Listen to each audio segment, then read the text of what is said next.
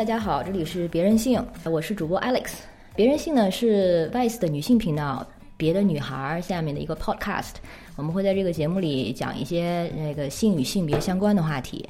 今天呢，我们请到了两位嘉宾，叫麦烧和弦子。大家好，我是弦子。大家好，我是麦烧同学。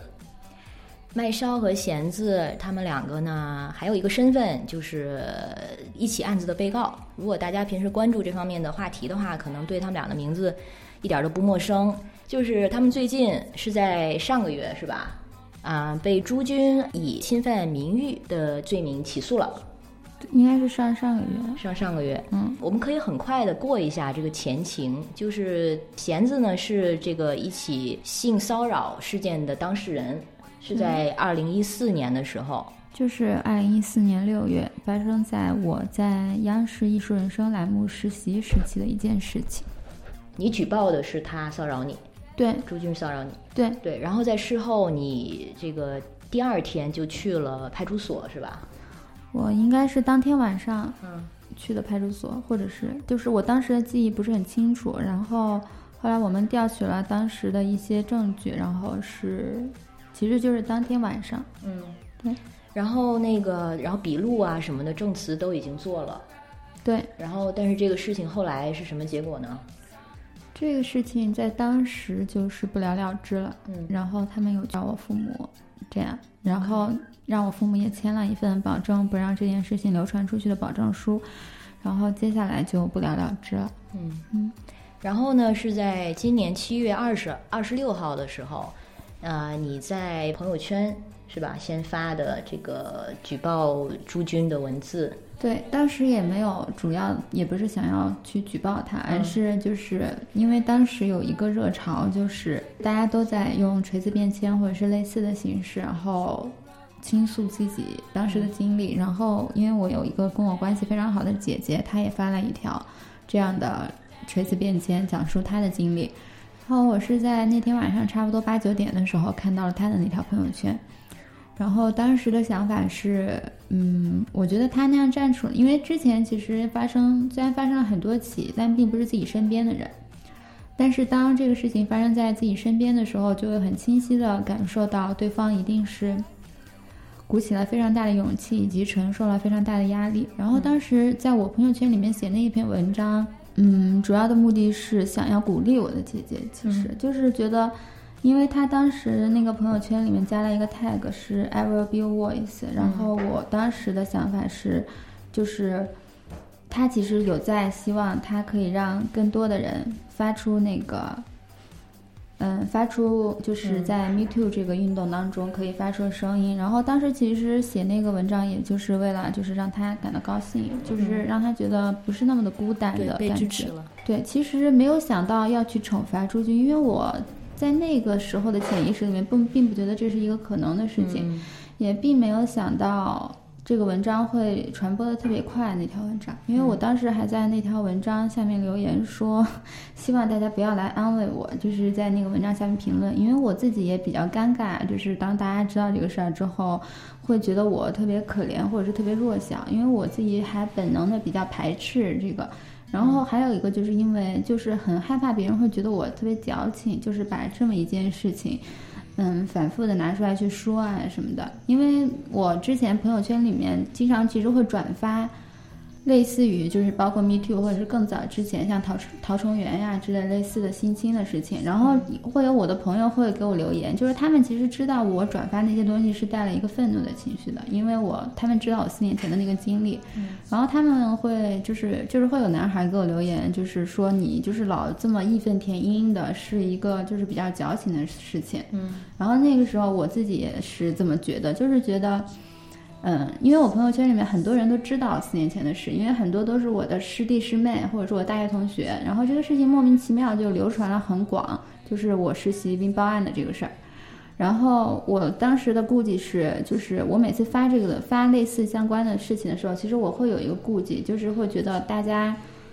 会觉得我还对那个事四年前的那个事情念念不忘，或者是是抱怀在心里。但是其实我自己还。很害怕大家就是一直在觉得我是一个受害者的形象。嗯，呃，然后呢是麦烧看到了这个朋友圈，然后就把它发上了微博。我是那个七月二十六号早上，就是那段时间就是有很多爆点的新闻出来。嗯嗯，像那个就是那七月二十六号嘛，然后就是前一周就那一周都是跟疫苗有关的事情。疫苗的对。对对对，然后再早一点就是那个像公益圈的一些性骚扰、嗯性侵未遂，然后性侵的一些事情，然后再冒出来，然后那个骚扰那个蒋蒋方舟他们那个叫什么？张文，张文，对对，嗯就觉得好像都跟我自己相关似的。因为虽然不做记者了，但是还是会很关心这些社会的一些话题。嗯，我插一句，你的个人的那个微博上认证是公益人士。嗯，环保公益人士，对对，因为我现在是在一个呃环保组织工作，嗯所以就就这么认证的。嗯呃，然后七月二十六号早上起来醒的比较早吧，然后我是看到了那个我俩之间的那个共同的朋友，那时候我也不认识弦子，然后我是看他发了一个呃朋友圈，然后说这是一个什么什么经历，然后呢下面写了一个就是说让这个案子就成为美国那个威恩斯坦那个案子，嗯就是说以这个案子为契机，然后我当时很快的看了一下那个，就是他写的这个图片长文，就是我自己的判断是，就是是是真实的。嗯然后呢，就里面提到了一些点，让我觉得也是嗯非常的不应该发生的。嗯例如就是说他确实报警了，这个这个是在我观察到的所有这些性骚扰、性侵的案例之中都没有出现的。然后呢，嗯，相反的就是说这个案子是一个。嗯，无疾而终，然后警察去找到了他的这个父母，嗯所以我当时觉得，是不是说这个事情，嗯，如果是说这个事情能够继续推动一下的话，那朱军受到惩罚的话，那是不是能带来一个比较大的一个改变，嗯，而不是说仅仅是一个案子的事情？对，而且这个案子当然当时还没有成为案子，嗯但是的确成为了一个娱乐界的这个 Me Too 的开端。嗯，是。嗯，然后就是你们后来弦子去派出所调取了四年的笔录，但是也没有没有消息，是吧？七月三十号大概对是，吧？七月七月二十十九号，二十九号。七月二十九号又去了一次，然后也没有消息，就是想拿回四年前就不管立案还是嗯不立案，然后应该给我们一个回应吧。然后我们到目前为止有收到过检察院的一个调查的回复，在前两天的时候。但是，嗯，我就是当年真正就是公安这一块接管我案子的，到目前为止是跟我们没有任何回复的。我我跟律师七月二十九号那天又去了一天，然后就在那个地方等着，然后就又做了两次笔录，但是在这个之后也没有任何的回复。后来我们有接收到这两天有收到一个回复，但那个是海淀区检察院发给我们的。OK，但那个时候已经找到律师了，所以那个时候有是否有准备，就是知道后面会发生什么？也并不知道后面会发生什么嗯。当时找律师是因为这个事情介入之后，就是面对一个可能之后会发生的情况，确实后面也发生了嘛，就是被起诉，或者是我们当时主动起诉。当时想走的一个流程是类似于像行政的这样一个流程，行政的，就是通过找他找单位找吗？对找单位这样，然后嗯对，但是这种事情对我伤害也很大，嗯因为其实就是我们可能经常会看到很多其他的维权者，然后他们他们会表现出来特别愤怒或者是特别沮丧，总之就是一个就是一个被受伤害的一个人的一个状态，就是不是我们想象当中的那么的完美，那么的让人怜悯。嗯其实就是因为就是你在维权的这个过程当中会遇到特别多特别残酷的或者是严酷的事情吧。然后其实我也一直很害怕我自己会支撑不下去，就是如果是走行政诉讼这条路，它就意味着你得不停的去一级一级的去找所有的这些机关呀、什么的。但是其实每一次找对我来说的。嗯，对我来说的后遗症其实都还比较大，那种经常会有一个好好多天的一个沮丧，或者是在家里就是陷入一个被伤害者的那么一个状态吧。嗯对，所以后来我们也没有走那条路，但是刚好也就是被起诉了嘛，然后我们自己也决定起诉。当时律师就是考虑到那个走行政那条路对我的伤害比较大，然后这个事儿也很有风险，关键是，所以就没有再继续下去。嗯，所以就进到了司法轨道。嗯，对，啊、然后是在九月二十五号，呃，朱军的律师起诉了你们两个，同是名誉侵权。然后你们是当天也是反诉的吗？这个事情，因为他律师函是很早之前就发了他，是八月二十八月十五号就说就是起诉了，然后然后实际上我们是九月二十五号接到的那个通知，对。电话通知。当时我们在这个当中的前一前一个多月，我们的想法是他可能不会再起诉了，但是因为我们行政这一块儿就是不打算走，因为它风险非常大嘛。然后，然后我们当时就是还是想把这个事情变成一个司法途径，就是我们还是想论证这个事，就是论证当年发生的事情是真实的。就是即使他不起诉，你们也会起诉所以。那天其实是一个很巧的事情，因为我们在这个之前就已经做了起诉的准备了，包括律师带着我去那个派出所调取，因为朱军当时我们起诉他，他是被告，需要他的身份、身份证明啊什么是就是身份信息，然后这个是律师带着我去派出所调取的，然后刚好调取到了之后，我们那天就打算去起诉他，结果就刚好是在那个申请起诉的那个填那个单子，就是在办公室里面那。时候拿到的。对，刚好是律师他他在填那个签字啊什么的呢，嗯然后我在旁边，然后就收到了群里的消息。嗯，OK，开始准备战斗吧。这一条微博也是那天发的，是吧？对。然后呢，就是二十五号，也是一个时间点，就是是第一次证据交换，是这个朱军名誉纠纷的证据交换。对，嗯，OK。然后，但你们自己就是你的起诉呢，它的证据交换是分开进行的吗？我反诉的那个案子到目前为止就也还没有任何，就是应该也在走流程的过程当中吧，因为那个案子是远比名誉权的这个要迟一些的。嗯，OK，其实证据交换什么意思呢？就是说是，呃、我告诉法庭我有哪些证人，然后我有哪些我有哪些证据、一些材料需要法庭去调调取，然后呢，两边都是这样子。它的时间是非常长，因为在这个去之前问了一下律师，可能说一般也就是三十分钟，那可能就差不多了。那嗯短的话就十五分钟。就行。然后当时我记得一开始是说一个小法院，嗯，就是属于一个就是在那个楼里面的对夹层。嗯后来说要去那个海淀法院那本院，嗯 就是那整个一楼都是那个法院那种法院。嗯，你们两个是各自有几个律师啊各自有两个，对对，然后他们是什么背景的呢？是性别还是公还是公益还是？呃，我这边的律师，那其实他们主要是做那个名誉权呃纠纷然后会比较有经验。嗯，我这边律师他主要是现在还在变变动当中嗯，所以不太好说。然后在当时是两个刑辩律师，OK，嗯就是比较擅长刑辩的律师。然后现在可能出于这个案件类型的考虑，因为这个不是一个刑事案件，还是一个名誉案件，还是一个民事的一个案件，所以最后可能。而且需要在律师团队里面引入，就是因为我们这个其实不不是一个简单的一个名誉权，而是一个基于性骚扰这个行为的一个名誉权的案件，所以现在的考虑是引入性骚扰这一块儿嗯有比较丰富经验的律师，然后是女性。嗯，然后啊、你们两个为这一天有没有做什么特别的准备工作？就除了像案头，除了这些准备的材料之外，心理上有没有做什么特别的工作？嗯，还是做了一些，因为毕竟比较紧张。然后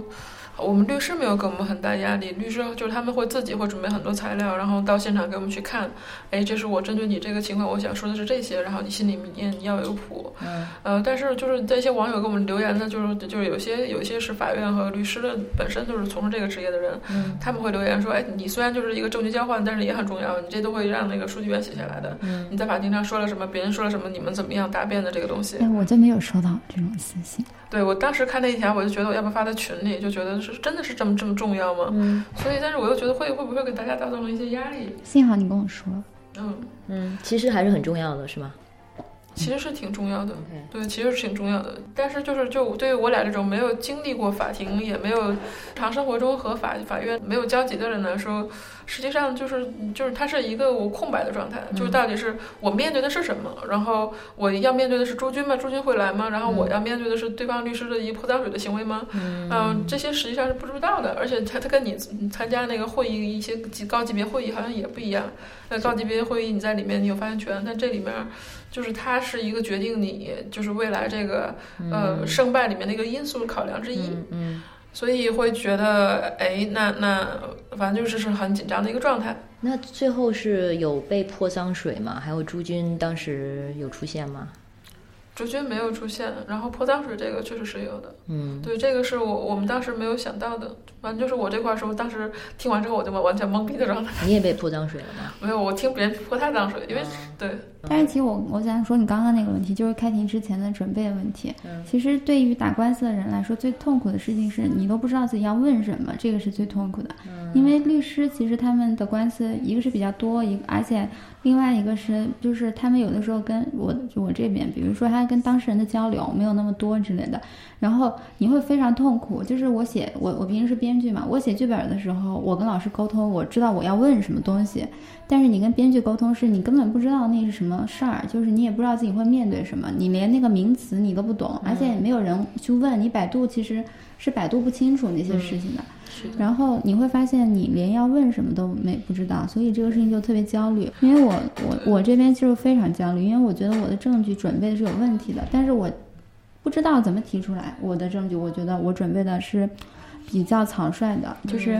因为律师他他跟你很简单的说你要做什么，你就会不知道，你连从何问起你都不知道，你不知道我到底是格式问题还是什么问题。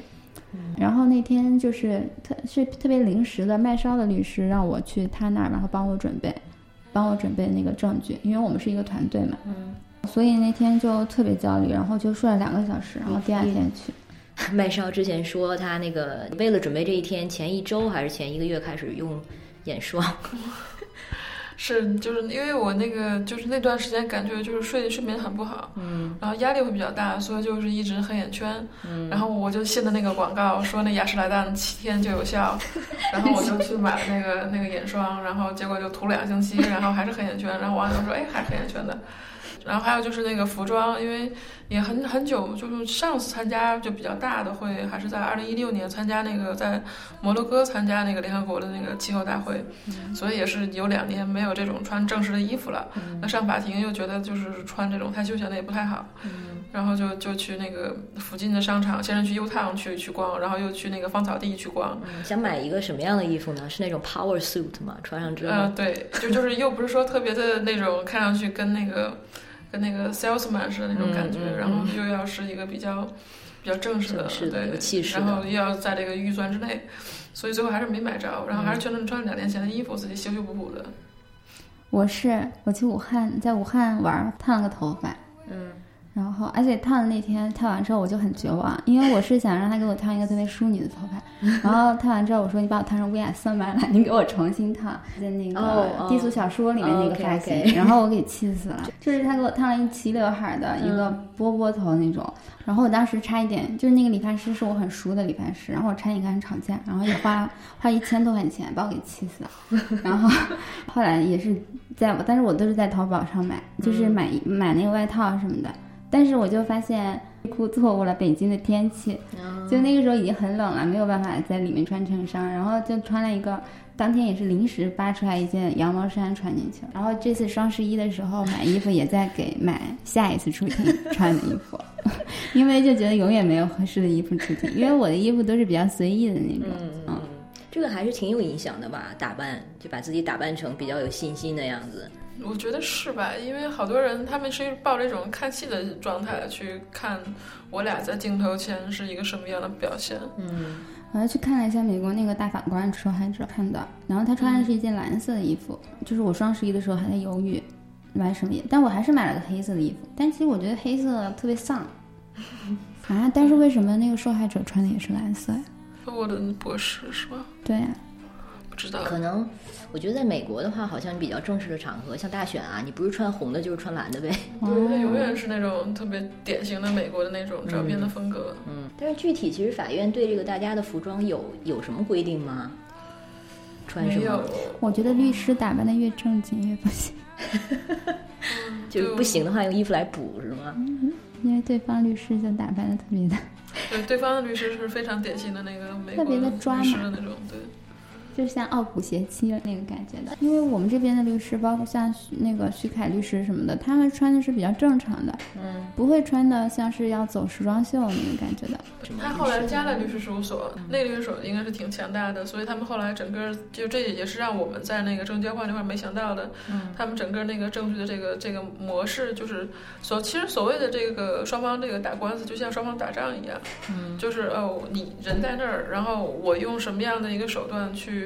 嗯。让你在法官眼里面的可信度降低啊，证据交换的阶段已经是这样了，因为你证据交换，你要把底儿告诉双方。OK，我当时对我我我本来对那个打官司的想法，觉得是一个特严肃的事儿，后来发现真的挺像好莱坞电影那对，种。所以我我那天就写了一个微博，就是说虚构和非虚构。就我以前觉得打官司是一个虚一个非虚构的事情，双方基于事实然后来呃质证，然后来抗辩。嗯，但实际上发现它是一个虚构的事情，因为对方会说是一些把一些那个并不存在的一个事情，然后来放在你的头上，说这个事情是不是你是不是存在这些因素，然后这些因素导致了你对这个事情的一个判断，或者你对这事情的一个说法，嗯，是存在问题的，然后这样降低法官啊，然后包括我们那个庭是还有那个陪审员的，对，两个那个陪审员，这好像在一般庭里面是没有的。而且他其实是在打一个心理战术，他就是讹你一下，然后考就是看你当下一个下意识的反应。哦，我记得你是就是最早有媒体找到你的时候，你是不想露脸的，对吗？对，就是什么时候决定要露脸了呢？其实就是他起诉我那一天，因为他已经要起诉你了，你也不可能私下给他和解啊什么的。那你不管是出庭还是什么的时候，就是包括我们那天出庭的时候，也是莫就是突然好多媒体，嗯，也完全没有打招呼的那种，然后就突然一下涌现。我看那个视频了，后来你们自己看了吗？后来我们自己看了，好多人不是攻击说你难看什么的，我当时说，好，那手机后置摄像头能拍出来多好看呢？后置摄像头拍人就是那个样子。就是麦烧，你当时会觉得回头看，觉得我我怎么这么严肃？我觉得我还挺镇定的，因为我当时实际上我是比较慌的，啊我就是觉得这个这律师怎么这么下三滥，然后怎么能是这样的策略？嗯然后我觉得大家还是要聚一聚，然后先呃反馈一下。但是我出来之后，我发现我的反应、贤子的反应和我们的所有的律师的反应是不一样的。嗯，就律师的反应就非常的习以为常，就他们实际上已经知道，就是法庭辩护是一个嗯呃对方给你就是泼脏水，这也是可以接受的，因为他就是律师该干的事情。嗯但是我我当时是需要一个沟通，跟我的律师去询问一下，这个这个到底是有没有一个影响。有点懵。对，然后当时就是我我发现，就我们走的时候，就我们想跟律师去找个地方去聊的时候，就发现这个嗯媒体一直在后面一直在紧跟不舍。对啊，然后当时就觉得还是那个停下来，呃，就他拉着我，就实际上是他在这边，然后就是有有一个采访，然后他就就是说咱俩一起来一起来做，然后我就想那那那那就做吧，然后我实际上是一直比较抗拒那个视频采访的，因为我觉得，呃，就是觉得就很很怕上镜头 这样子，就是文字上我觉得还没问题，但是看起来真的不像怕的人。呃，我还是很怕的，然后但是文字上还行，但视频上会比较怕。嗯然后呢，就就就是很自然的，然后因为我以前做过记者，也参加过很多这种大型的新闻发布会，嗯，然后就那那就是马上就起范儿了。对我觉得还就是是一种本能了，就不是说是我要知道这是一个流程，而是说就是你你就是这样被训练出来的，嗯所以本能的你会知道，呃，记者你要先说你的那个报加站名哪个媒体的，超官方的。对，然后那个开始提问，然后有些媒体问的，实际上我们就是有一个在前面的媒体马上就问了一下那个并案处理的问题，但是当时我俩都都不清楚这个事情，所以回答的很含糊。并案处理就是指的你们的他的这个起诉和你们的反诉同时进行，是吗？对，因为这个涉及到一个律师他整体因素的一个策略和一些嗯还有判。对，还有法院的判断，对，因为就假如说你这两个案子说的是一个事情的话，那么为了避免两个案子他最后就说的一个事情，然后对这一个事情它是分别不同的两个判判法，嗯所以他会说是，那你既然两个案子说的是一个事情，那就把那其中的案子按掉，或者是给那个取消，这样的一个情况。这是你们希望看到的结果吗？就这不是，这只是说是一个一个一个可能性，哦 OK 一个那个法就是法院系统它自己运作的可能性。OK 所以你在法院系统你是看不出看不到，就是同一个案由都是一个事情，然后嗯两个案子同时进行。然后当时有有记者问的时候，我俩是没有反应过来有这样的一个情情况的，因为我俩本身对这个法院它是怎么样来处理这样的案子是不理解的。嗯嗯，你们两个平时是什么样的作息呢？比如说，你做编剧的需要熬夜吗？我就是昼夜颠倒，其实不应该熬夜的，但是我们都是赶到抵奶那一天，然后开始熬夜写东西那种，这样其实不好。嗯，然后外烧感觉就是你会跑步会健身，你是就是嗯早鸟那种吗？早晨起得很早。对我一般早上起的可能六点五点半就起了，然后起完呃祈祷之后，然后会看一会儿书，然后就嗯之后收拾一下，可能会就健身，就比较短的健身。天哪，早上可以做这么多事情吗？对，然后还要喂猫，然后就就那个收拾一下上班了。上班，因为我们是早上早上起来差不多九点半，然后到六点这样的一个作息。然后之后呢，我会每周大概有三到四次是健身房打卡的。好有自律啊！嗯，那个你会觉得说这个对你的精神方面很有帮助吗？在面对很大的压力的时候，嗯，我我我写过一点，就是说是健身它带给我的是一种，呃，自我认知的一个提高，就是对自我的一个，就是就是也不是说让自己自恋吧，就我觉得是让自己越来越自信的感觉，嗯。对，就是你会觉得。因为你健身，你确实会，你的体型会发生变化，啊。你的臀部、你的腰、你的胸都会发生变化，所以理所当然你会觉得，哎，这个是一个很好的事情。然后你你就是这种而且是通过自己努力得到的。对，所以我觉得还对我，反正就是至至少让我很开心。那那个弦子有没有什么啊、呃嗜好是能帮你排解这些压力的？追星嗯，就是磕 CP 是吗？对磕 CP，我不知道那个王力宏跟那个是我磕的第一对 CP，然后这就很惨烈，对啊让我产生了心理阴影。对，现在是在磕谁呢？不好说会影响到他们，嗯 都是我们自己瞎磕的。嗯嗯，只是很其实说那个都就是你同时喜欢好多个，就是嗯双单或者是多单那种。嗯，对。嗯，你们觉得进行到目前为止最困难的部分是什么呢？是比如说舆论呢，还是说找律师这个过程，还是找证据，还是比如说质证，在那个交换证据的时候，在法庭上的这个经历？我觉得是有很多的这种未知数，可能是其中一个比较比较大的一个挑战，但是也还好，就是它并不能算说是一个困难。嗯，我觉得每一个都很困难，就对我来说，你找律师就很困难的一件对事情。你那边是很困难，我这边律师都很稳定、很专业。就对找律师这个沟通对我来说就是一个很困难的事情。然后你找证人也很困难，因为你会被别人拒绝，而且你又不停的得求着别人，就是也不是就是。就是你得，因为其实出庭这个事儿，一般的人对一般的人来说还是一个比较大的负担，因为有很多证人，我有几位证人是不在北京的，嗯，就是这个事儿对他们来说其实是挺麻烦的一件事情，因为他们还要请假呀、什么的，包括对方如果拒绝你的话，也特别的那什么嘛。然后开庭就更，开庭对你的影响也会很大呀。然后舆论这一块儿，我发现一个最严重的是，你很多事情你没有办法解释，比如说他们说你精神有问题，你怎么解释呢？嗯，对，就像那个笑话一样，把一个人扔进了精神病院，他说什么反正都不可信了。他说我没病，大家也不信啊。就是这种东西都是没有办法自证的。包括嗯前几天又有人说那个我们我跟麦上 签了那个什么公司要牟利什么的，网络公司刷流量牟利，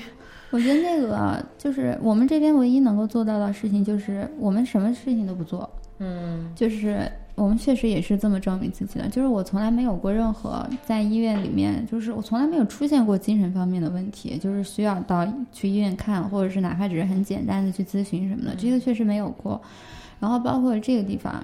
因为那些律师在问我这个事儿，我说那只能把我的银行流水给打出来了。嗯你把银行流水打出来，人家还会说，那说不定给你现金了，或者是什么的，或者是有人伪造一个合同之类的，你很难自证的，就跟别人说你风评不好一样。嗯嗯，那你怎么能够证明你自己风评很好呢？因为每个人都有一个自己的判断标准啊。就他们确实会，也不好说是谁吧，就是他们确实有人会给你抛出来一个特别让让你为难的一个问题，嗯就是你需要去回应吗？那你只能因为这个事情到目前为止还是有一些左右因素会关注到这个事儿的嘛，所以你还是得就是尽可能的想办法去自证，而且你就会发现有的事情其实好惊险啊，因为我确实跟麦烧，比如说微嗯微博流量那个事儿，嗯我们确实就我们俩确实商量过这事儿。我们确实就商量过这个事儿，因为不做公证，我到现在也还没有做，不知道很贵啊，我发现。对我做公证花了四千六百块钱，然后就是包括那个律师这块儿，相当于是嗯，律师这边他们这个钱都是自己出的，就相当于是那个我这边两个律师吧，他那边律师收了一两千块钱的律师费，没有，也没有收收嘛，是吧？对我就是说，就是实际上这个对大家来说都存在经济成本，OK，那就是对我们来说，对律师来说都存在一个经济成本。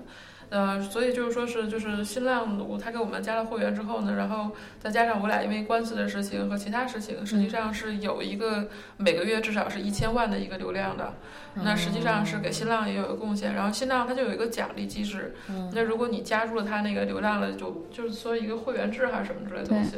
然后他就会，因为我看我朋友他自己发的微博就是结单，他那好像就是一天的那个流量也就是十七万吧，然后他就得了一天的就是十七块钱。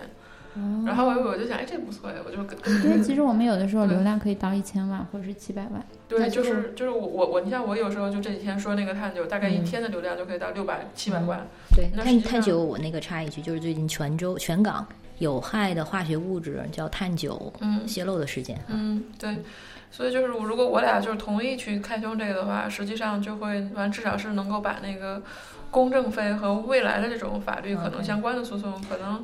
对，就是会 cover 一下，然后可能还能给律师一些钱，因为律师他为了就是他跟我们他是要有一个发票的，就证明这个事情存在过。那他其实就我们没有给他钱，他没有接收，然后但，他为了去把这个发票他给这个弄上呢，他需要有个税，那税实际上他自己去去去交的。OK OK，嗯而且我们这边还有一个问题就是赔偿的问题，嗯就是如果最后涉及到一个，可能它也就是一个几万块钱的赔偿，但是我们是希望我们就是先不要动用到别人的帮助。如果这个钱是通过，比如说这个事情本身的关注给我们带来的这个钱，那我们拿它去赔。其实就是我我我这边我们这边反正是不想花自己的钱，也不想花网友的钱。就是如果要赔给对方的话，因为这个事情就很恶心人啊。但是我们当时的想法其实是，流量这个东西，如果它变成一个你在意的事情的话，它就会影响到你的心情，那就不值得。就是钱这个东西就是买开心的嘛，他要是买不了开心，反而会让你不开心的话，那他其实不是个好东西。就是对我来说，而且我们，我我自己反正还挺容易患得患失的，就是别的事儿我也挺容易，就是想想想想前想后，就是如果这个东西如果真的涉及到了的话。它肯定不划算，就是对我来说，就是关注这个东西，而且我本身就是对那个微博号，它本身也是我一个受害者的一个微博号，就很那个微博号是微新浪给你的是吧？对，那个是新浪们，，他们帮你开的。对，嗯，然后我这边的一个考虑就主要是说，就我俩如果是有这个流量收入的话，就其他人可能会真的会猜忌你的动机是什么。然后如果是有这个动机的考虑的话，那可能很多事情就说不清了。嗯，现在看来还是很有远见的这个决定。而且我，而且我从这个事儿出事之后，无数的机构问我要不要接受心理援助，但是我确实觉得这个都是正常的情绪问题。对我来说，你被人拒绝，你可能哭个两天，那哭两天再做别的事儿嘛，所以我都拒绝了。如果我要是一接受的话，又会被别人说成你心理有问题啊。嗯，那这样听起来，目前为止的这个证据对你们还是挺有利的，是吗？或者说还是挺有胜算的。至少我觉得，我们两个算是比较完美的受害者，对，但其实这是一个很伤害人的词，嗯，就是你不能接受别人的帮助呀。你如果接受别人的帮助，哦大家就会觉得你有利可图呢。OK OK，我记得你之前在一个采访里说，就是你好像一旦发跟性骚扰或者性侵无关的这个就会掉粉。就会有人过来说：“哇，原来你是个女权主义者。”我说：“这难道不是一个很明显的事情吗？就是如果我关注女权这一块，因为我之前说娘炮那个是网友真的要跟我吵架那种。然后我当时就，其实很多人不是想看女性这一块东西，他们是想看你去杠那个朱军这个嘛。这个虽然也是我在做的一件事情，但是这个肯定不是我最关注的事情，因为确实我发那篇文章的初衷不是为了杠朱军才发的，我就是为了女性的一个环境去发，生活环境去发的那个嘛。然后当时说到娘炮那个，那已经天天跟人吵架。对，而且好好多那个。看客，他就真的只是那个看客的水平，就拿着瓜子儿，然后在那个拿了一杯水，然后在那块儿去，哎，然后就是你发了一条别的，他会说，哎，朱军的案子怎么样了？你为什么不发朱军的事情？老说这些无聊的干嘛？然后他觉得，哎，我你你是给我一百万块钱吗？我要给给你写东西。对呀、啊，是来看秀的嘛。我一般也不会回那种，就是说事情怎么样了 这种，就他特生硬。嗯、他说，哎，朱军的事情怎么样了？上次开庭过去好久了。然后这事儿我就不会回，因为我催更嘛，我也不知道怎么回，因为我也不知道 怎么样了。而且我记得你说过，就是好像呃负面的评论你会怼回去，但是是正面的，好像你很少回。其实我私信都会回，嗯基本上吧，但是我还有一千多条私信没有回，一回，因为你老看手机会那个啥。嗯但是我其实对有的时候会怼回去，但是其实自从微博开通那个被拉黑之后，要禁言的那个之后，就还挺少了。他们都是发微都是私信骂你什么的，什么被拉黑？因为好像是微博主你被博主拉黑之后，好像就会禁言两天还是怎么的。哦，可以这样吗？因为那个是新浪自己新浪自己出的规定，就是那种、那个出来之后，反正就好一些了。嗯，就不会，因为之前有的人是很挑衅的过来说你的，嗯。说你长难看，就是还在这儿啊什么什么嗯巴拉巴拉的，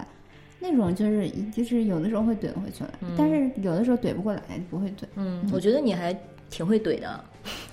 我都是学网友的，之前有网友帮我怼，然后我就学习了一下。就有的人就是说，之前那个发娘炮那个事儿，很多人是说，哎，你还是个女权主义者，就是哎你怎么怎么样，然后就说我要取消关注，然后有个网友就在下面说哈，你以为你是在撤资吗？搞这么声势浩大，后来我就学了一下那句话。那前几天也是发那个那个，就是很多人攻击跟外国人谈恋爱的那个女性嘛，嗯嗯因为我自己最好的姐姐。她就是跟外国人结婚了呀，我就很烦，就是我就发了一个，然后下面就也很多人就是，包括私信什么的，然后说这个是外国势力的阴谋啊 什么什么，然后说这个对国家的未来不好啊什么什么的，然后说什么跟就是什么对跟外国人谈恋爱，对国家的未来跟外国人谈恋爱，然后我这种一般私信我不会回啊，但是评论我有的时候会说一下，嗯嗯。对，我也觉得有点奇怪，就有些人他会觉得他跟你关系很近，然后他要发私信那种语重心长的跟你说，嗯。但是什么样的私信是让你们比较欢迎的？就的确觉得，呃，有那个充到电，或者说有感觉到支持。我那天有一个，其实我大部分的私信我都还挺好的，主要是有的人他会一直问你朱军的事情怎么样了，因为其实我也很想知道到底怎么样了。他来问我，我就会，我本来就很焦躁这个人，我有时候一打开微博，我更焦躁了那一下。那天那天有个人私信我，他说难虽难也得继续，你们是开先河，尽力就好。其实我现在比较希望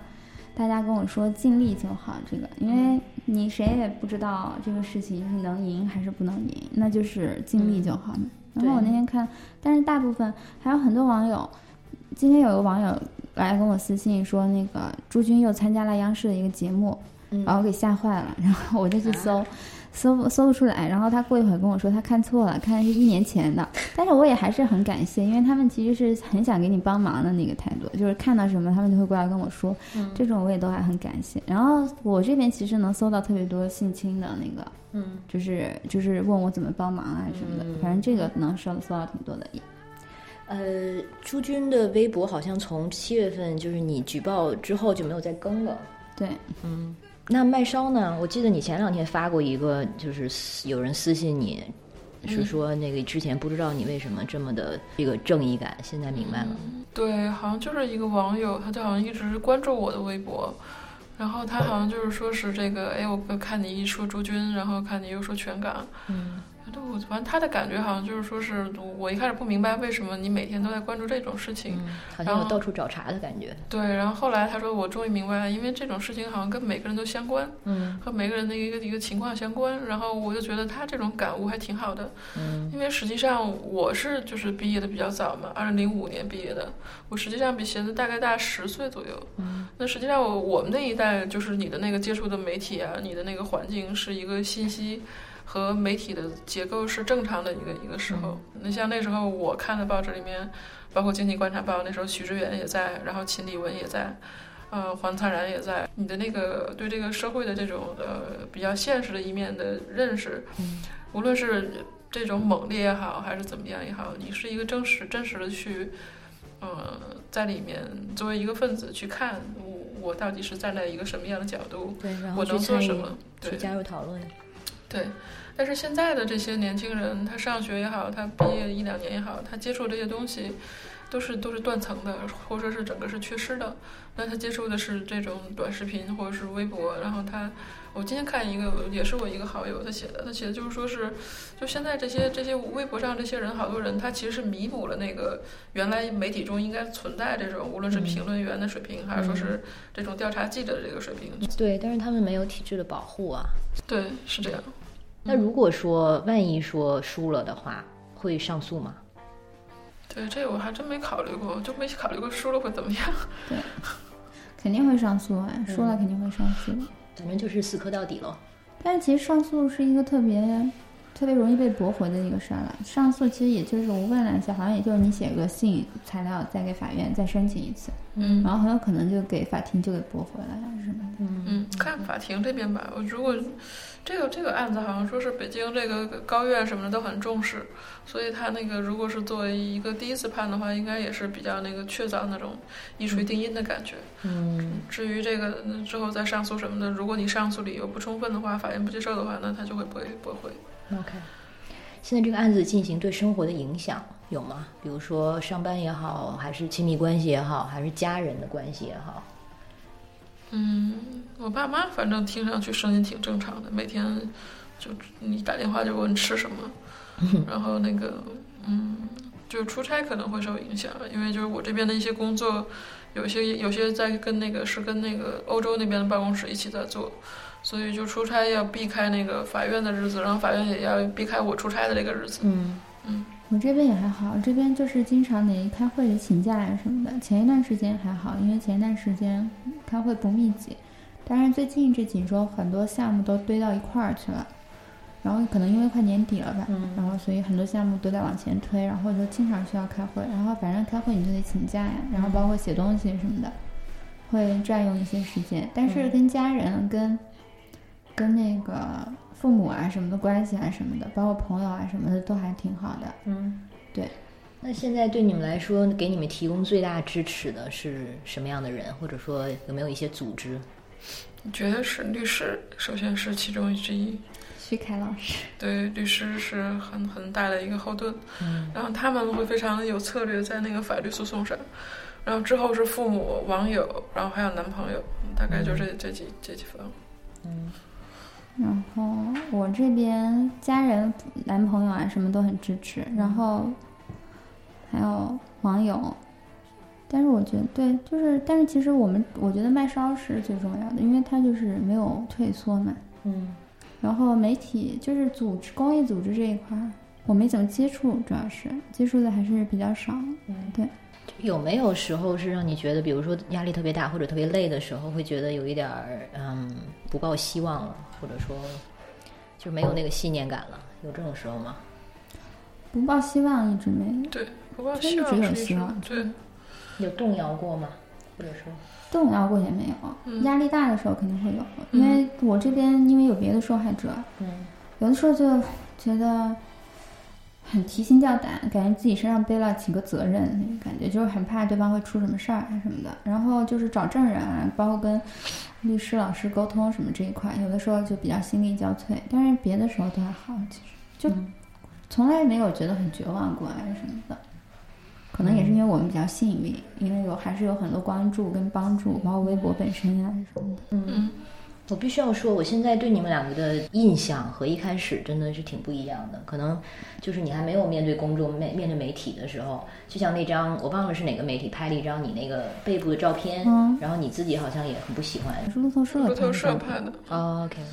那个照片没给我们，所以当时微博配图没有配那个图。哦，OK。就是你说看起来怎么的这么弱小？对，嗯，那个照片，那个照片其实不是一个正式照片，那个照片是当时在做录音采访，然后那个律师说第二天约了个棚，然后当天说要试个光，嗯，然后就试了一下，嗯，对，然后那个采访最后也没有被发出来，受到禁令啊什么的，就是那个拍摄。对，那你你是不是现在收到的采访有多大比例是没发出来的文章？很大比例。我们读到的是很少的一部分，中文媒体这一块是很少的，其实。嗯，所以英文的是大部分，现在目前。英文、日语、法语都有，还有印度。对印度语都有。印度语对印，因为印度它也是有一个他们做的比我们好，他们做的好，而他们直接是 Twitter 的，那他们就是他们那边 Twitter、Facebook 没有进嘛，实际所以他所有的那些都跟我们用微博一样，所以他直接是全球的那个同步的那个，大家都知道怎么回事。真的，我们那个 Vice 的印度部也是很猛啊。嗯，呃，没发出来的，你们有总结过可能是什么原因吗？嗯有有，首先就是刚开始的时候，那那做采访，然后就首先朱军是本身的一个因素嘛，因为朱军这个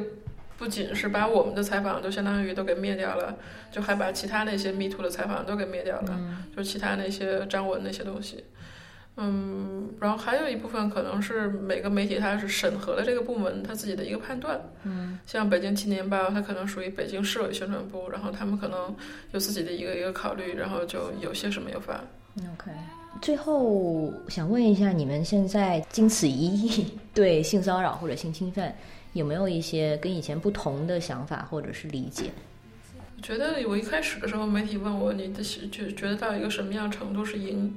我当时就觉得，哎，我我我说，如果每一个学校和每一个工作场所都有相应的一个机制，说是那个。呃，防范性骚扰以及就是举报被骚扰之后的一个举报的一个机制，那我觉得那算我们赢。就当时说出来那话还是很不知天高地厚的，但实际上你真正的去把这个事情，就是包括看很多这样的事情，就我俩其实已经因为朱军的身份，我俩受到了很多的这种这种相当于优待。嗯，那无论是法律的这种资源，还是说是媒体媒体的资源，实际上你会看到就是是超级不对等的，就因为我俩这个事件里面有朱军。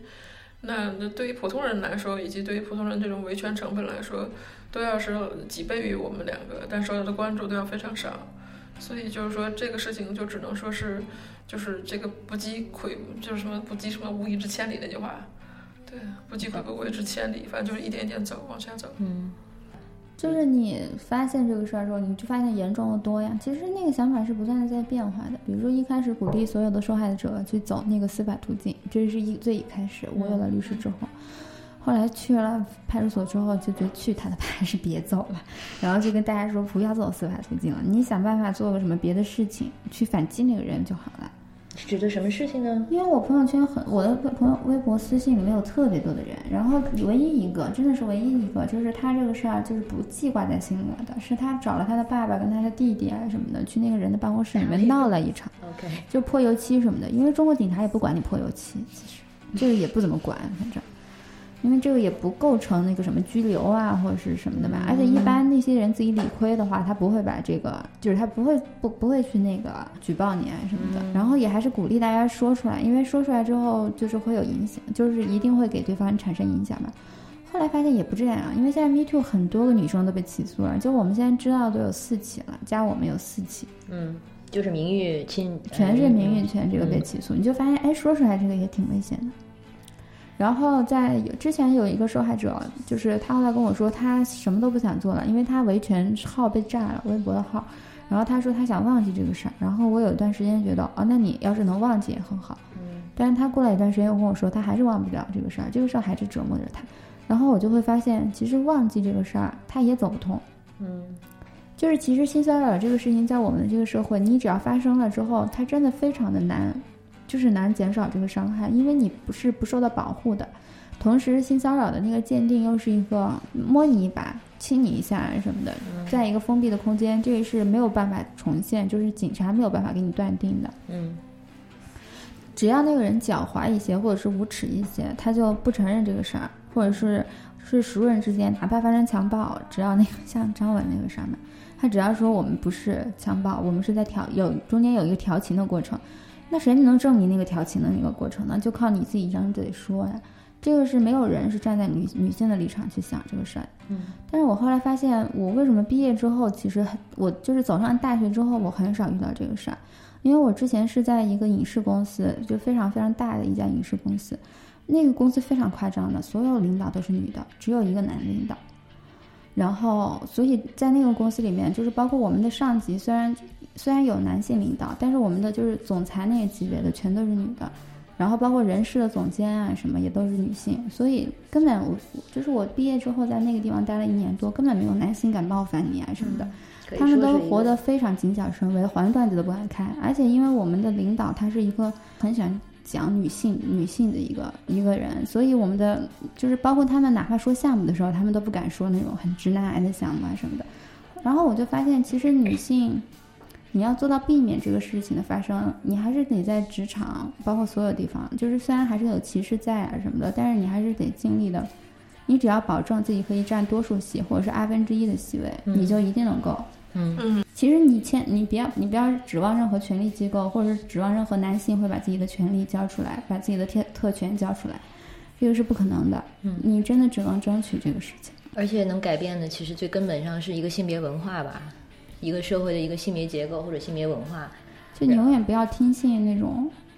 在中国大陆回归家庭做一个家庭主妇会得到多大的幸福啊什么的。嗯因为没有人，你作为家庭主妇的权利也是全世界最差的，也是没有人保护的。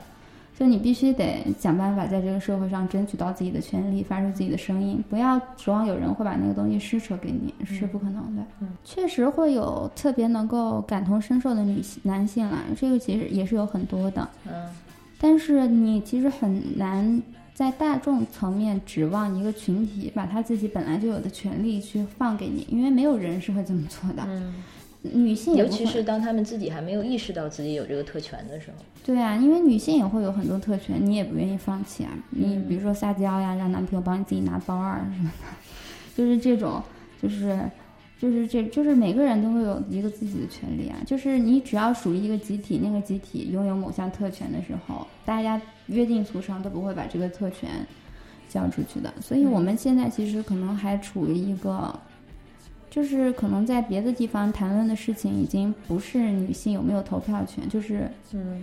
这个权利了。而我们这边谈论的还是他们当年在做女权运动，对，晚了大概一百多年吧。对，就是我们反正还处于这个阶段。就是因为我妈妈有一次看那个《妖猫传》的时候，她就特别生气，她就跟我说，说这个国家就是这样的，就是说了什么事情都是说那个事情是女性做的。然后她还提到说，我们那个时候不是还有吴仪嘛，对不对？她说那个时候领导人还有女性啊，他说现在领导人哇，清一色都是男性。嗯其实就是这样的，就是你还是得嗯，哪怕它是一个铁板，但是你得去打它，发出声音才行。，对。编剧这个行业，我觉得应该也挺明显的。我觉得一个男编剧写的剧非常容易看得出来，尤其是像一些他对女性的角色的塑造，还有像一些尤其抗日但是钱就可以改变这一切。其实现在大家为什么讨好的观众就是女性嘛？其实我们现在写剧本啊什么会非常注意不要冒犯到女女生。嗯其实资方哪有那么善良？真是尊重女性，他才不是的，他就是怕得罪你，因为你可以给他带来流量，你可以给他带来钱呀、你就是得这样，他们才会重视你的。对啊，但是这种尊重它不代表是一个赋能，你知道，就是现在一些所谓大女主的影视剧，它看似是尊重，把你放到一个什么那个祭坛上，然后其实它对女性的塑造根本不是说写实的，或者说是多样的，还是有很多刻板印象啊。大陆男女不平等，其实对双方都是一种压榨了。嗯就是男性其实也在受到压榨。我那对呀天也在跟一个男记者聊天，他们也说到自己的生活压力真的非常大，因为他们得买房啊什么的。嗯然后你在一线城市或者是省会城市买房，几乎是一个非常不可能的事情啊。嗯就是如果你家里没有任何条件，嗯所以这个男女不对等的话，产生了就是在这个不对等和特别畸形的一个环境下产生的文艺作品，它三观什么的很难正的。嗯嗯。我还想再提一下，就是贤子之前受一个采访的时候说，就是对这个女权话题的啊、嗯一个新的一个想法，就是说它其实并不是应该被割裂出来的，它其实和其他的言论自由也好，还是公民权利这些其实都是相关的。就像麦烧也是同时会关就是关注很多其他的社会议题，包括像碳九啊，因为本身我就是做那个环境保护的，然后今年做的那个项目和我以前做五年做记者的项目，其实有很多一部分都是跟健康有关系，就是这种污染之后，然后因为污染物的摄入导致这个身体出现一些。嗯，损害，然后所以就是说，当时我看到全港这个事情是觉得很不可思议的，就是为什么这么严重的一个事情是这样比较草率，然后比较不负责任的一个处理。我关注这些东西，我觉得就属于这种，你作为这个专业的人，然后你你的这种见解是是你通过你的知识去去了解的，然后你觉得你这个见解说出来会帮助到其他人。那尤其是一些受害者，那我觉得是，而且我看到其他也人也在通过网络去说，啊，我觉得那那这是我作为我我这个这块儿我是应该说的。嗯，你在那个微博上还是得到一些正面的回应的，是吧？通过你的倡导。对，我觉得呃，有可能是因为就是我一开始在跟进这个事情，然后媒体后来是跟进了，因为一开始的时候确实是没有人在跟进这个事情。对，嗯，现在的媒体环境真的是完全不一样了，好像是，就要从底部开始影响顶部。是，是的。嗯，我们最后还是想再提几个可以给这个有相似经历的男孩还是女孩，啊，提供帮助的这些网络或者机构。之前贤子和麦烧在他们的微博上分别也都说过，我们就稍微总结一下。有一个是这个袁仲，袁仲，嗯，还有芊芊，芊芊对，还有一个唯平，嗯，袁仲就是那个来源的源啊。这些我们会在节目发送的时候发到那个文案里面哈。呃，它叫原众性别发展中心，然后芊芊是北京芊芊律师事务所，这个我也是知道很久了。还有唯平妇女支持热线。还有一个是这个红枫吧，红枫好像我也查到过。红枫，它其实你现在百度只要一百度搜那个，这个他们做的还挺好的。就你百度强奸，百度那个性侵呀、猥亵什么的，他们会直接出几个，就是他们合作，类似于那种。OK。然后好像是有红枫，对，红枫是之前李阳那个李阳就是家暴那个，对，疯狂英语的李阳家暴的时候他们处理的，叫红枫女妇女心理咨询服务中心。嗯。大家如果这个关心这方面的议题的话，希望你们能够关注麦烧和贤子的微博，然后也给他们提供一些支持。谢谢大家，谢谢大家。他们的这个事儿可以私信。我们也提到了他们喜欢什么样的私信，所以就不要上来就朱军那事儿怎么样了。但是，就有很多女生跟我分享她们的经历啊什么的，我觉得这个还是很好的。而且，其实她们都觉得只是他们在安慰我，只是我在安慰他们，其实也不是，有的时候是一个互相的一个安慰。嗯，但是有的时候会觉得被人倾诉这些话题，有点就是情感上就是劳劳动力有点大嘛。我其实有的时候比较担心，他们跟我聊到一半的时候，过几天他们就不回复了嘛，因为你也不知道到底他们这个事情到底走出来没，还是没走出来。但是其实，因为我是一个有这个经历的人，所以跟我沟通的时候，其实其实真的是对双方都有一个抚慰的。OK，很好。哎，我就之前想到一句话，说叫“嗯，最越是理想主义的人，越需要走现实主义的路线。”嗯嗯，或许还挺符合你们现在在进行的这件事情。所以，我特别感谢满少和贤子啊，来这期节目跟我们做这些分享，啊，也衷心的希望你们继续勇往直前，嗯，然后一切都顺利，嗯，谢谢，谢谢 Alex。那我们节目先到这，这里是别人性，我是 Alex，啊，我们下期节目见，拜拜，拜拜，拜拜。